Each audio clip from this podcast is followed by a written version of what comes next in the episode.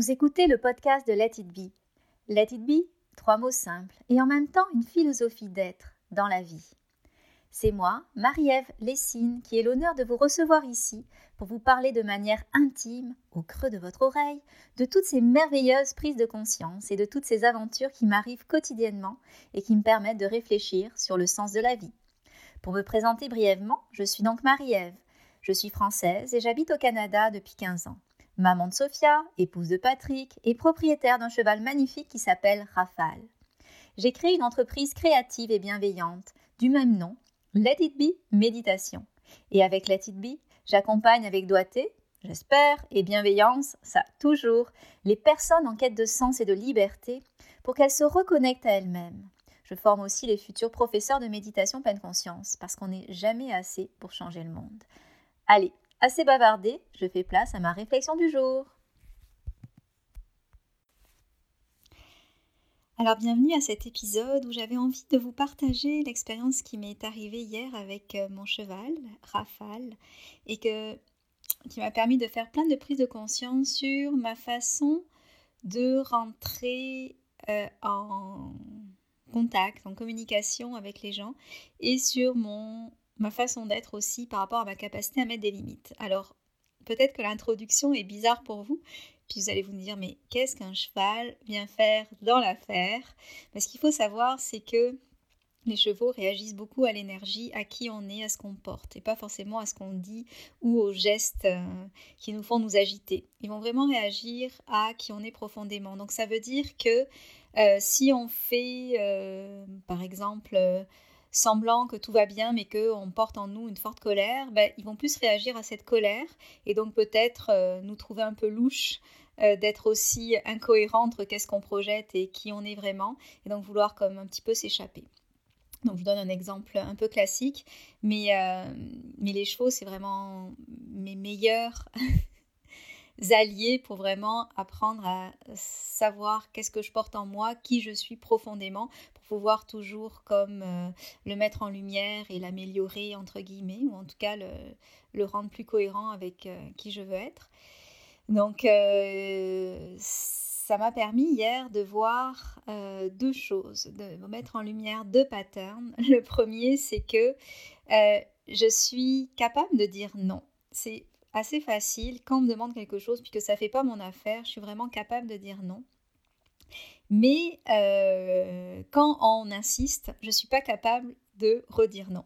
Et donc là, je voyais avec Rafale qui euh, voulait absolument me coller, être proche de moi. Donc elle mettait sa tête proche de moi. Et ça, on n'accepte pas ça d'un cheval parce qu'il est dans notre bulle, puis ça peut être dangereux. Et c'est dans ces cas-là, c'est lui qui devient le leader parce qu'il décide exactement ce qu'il fait. Donc, s'il décide après euh, qu'elle va être encore plus proche de moi puis qu'elle me saute dans les bras, ben, 1000 livres versus, euh, je sais pas combien je pèse, peut-être 50 kilos. Donc, 500 kilos versus 50 euh, kilos, ben, ça fait pas le poids. Donc, il faut quand même être très présent avec les chevaux pour leur dire que c'est toi le leader. Donc là, elle n'arrêtait pas de vouloir me coller, etc. Donc je disais non, je mettais mes limites, je défendais ma bulle. Mais bon, je le fais une première fois très bien. Puis après, quand elle insiste, ben là, je, me laisse faire parce que je me dis, ah ok, elle le veut vraiment, ok. Puis ça, je le remarquais vraiment, vraiment euh, avec mes clients si par exemple mon cours était déjà complet, puis euh, là la personne insiste, insiste, insiste, mais là je vais dire ah ok, bon ben je vais te trouver une petite place. Donc ça ça m'est arrivé, euh, ça m'arrive régulièrement.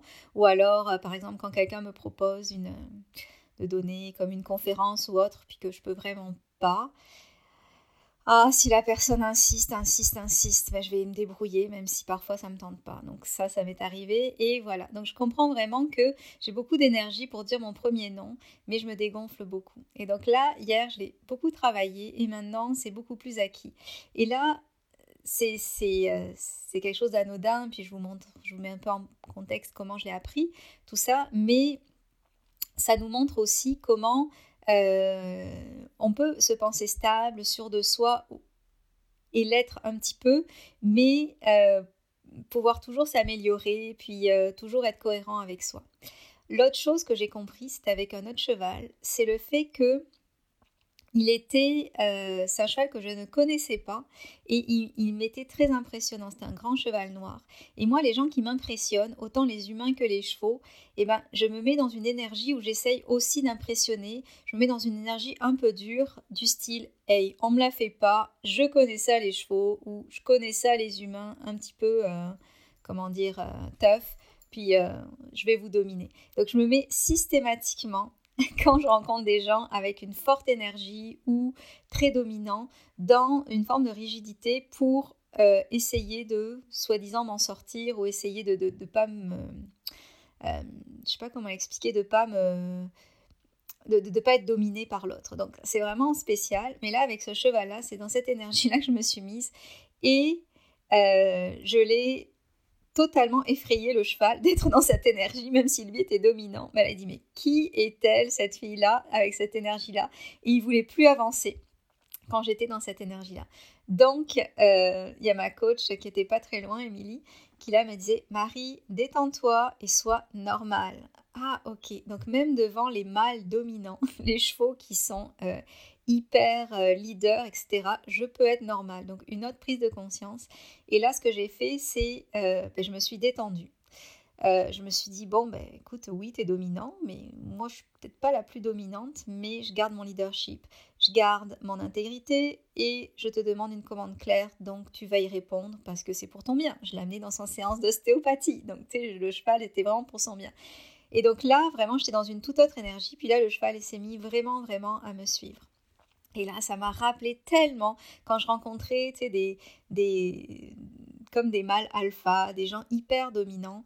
Ben, c'est sûr que tout de suite, je me mettais comme en position haute où je voulais pas me laisser faire, un peu rigide, où j'étais presque celle qui allait comme donner des ordres pour être sûre de ne pas être dominée.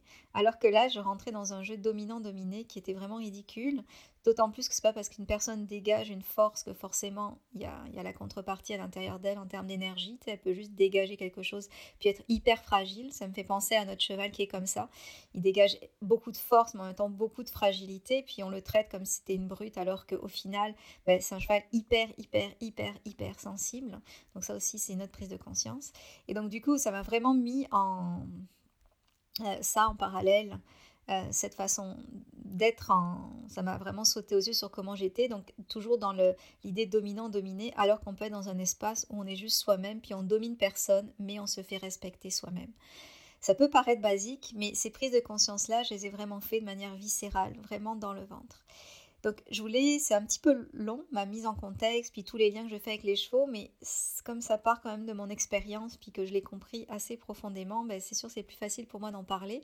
Mais si je prenais un petit peu de hauteur, ben, en fait ce que je voudrais euh, vous euh, parler en lien avec un thème qui m'a beaucoup été demandé, c'est le respect de soi c'est euh, de toujours en fait quand on est en relation avec des gens, des gens qui peuvent ne pas nous respecter potentiellement ou des gens qui sont dans des situations qui vont faire en sorte que ça va peut-être grignoter de notre euh, comment dire euh, grignoter sur nos limites.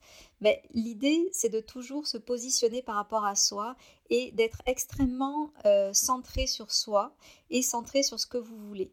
Et c'est là où la pleine conscience nous aide parce que on est facilement démobilisé par soit les bons arguments des autres, soit l'effet que l'autre fait sur nous. Et donc du coup, c'est comme si on mettait notre énergie en se décentralisant sur l'autre et plus sur soi. Et à partir de cela, on, ne, se respecte plus parce que on n'est plus le capitaine de son navire.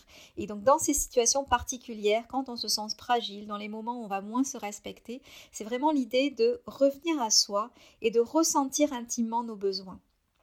Et je dis que c'est de la pleine conscience parce que c'est vraiment à ce moment-là où il ne faut pas échapper qu'est-ce qu'on a réellement besoin. Parce que si on est dans notre tête, si on est dans notre petit hamster, on va pouvoir, on va vouloir réagir selon des catégories prédéterminées. Comme moi, je réagissais en fonction de euh, la fille qui voulait dominer alors que ça marchait pas, vraiment pas. Mais euh, c'est ça, j'étais à partir d'une catégorie. À partir du moment où je suis redevenue moi-même dans et ma vulnérabilité, mais aussi ma confiance parce que j'étais centrée, c'est là où je pouvais en temps réel soit dire non, soit donner ma commande au cheval. Mais c'est exactement pareil évidemment avec les humains. Et quand je vous dis que c'est de la pleine conscience, il y a un lien vraiment très ténu à faire avec l'entraînement qu'est la méditation pour pouvoir être proche de soi et proche de ses besoins. Et je trouve qu'il n'y a rien de mieux qu'un bon body scan, donc une, méditation qui permet de se reconnecter à soi, à son corps, à ses sensations, pour euh, recréer ces chemins du ressenti et être beaucoup plus capable d'aller... Euh, ressentir nos émotions, nos besoins, mais en temps réel. Parce que c'est là où se trouve l'information. C'est là où on va savoir qu'on est dérangé par euh, une tête de cheval qui est dans notre, euh, qui est dans, euh, dans notre espace, qui, qui, qui, est dans nos frontières, à l'intérieur de notre bulle, ou alors un patron envahissant qui va faire des demandes. Parce que un cheval ou autre, c'est l'image au final pour qu'est-ce qui se passe aussi avec les humains. Et donc, mon plus grand conseil par rapport au respect de soi, c'est vraiment d'être dans cet espace-là, celui où on est euh, au, euh, au, cœur de soi pour ressentir. Au départ, ça va être comme hyper, euh, comment dire, hyper oh le mot m'échappe, mais c'est comme si on va pas être euh, doué pour faire ça, donc un peu artificiel. Donc là, il va falloir prendre des moments d'arrêt, ressentir ce qu'on veut, puis après s'exprimer. Mais ça, c'est pas grave parce que ça fait partie de l'entraînement. Mais plus on va faire de body scan, plus sur des micro situations, on va être capable de s'affirmer, plus après on va être capable de ressentir ces témoins intérieurs en soi pour pouvoir le faire dans des moments plus cruciaux.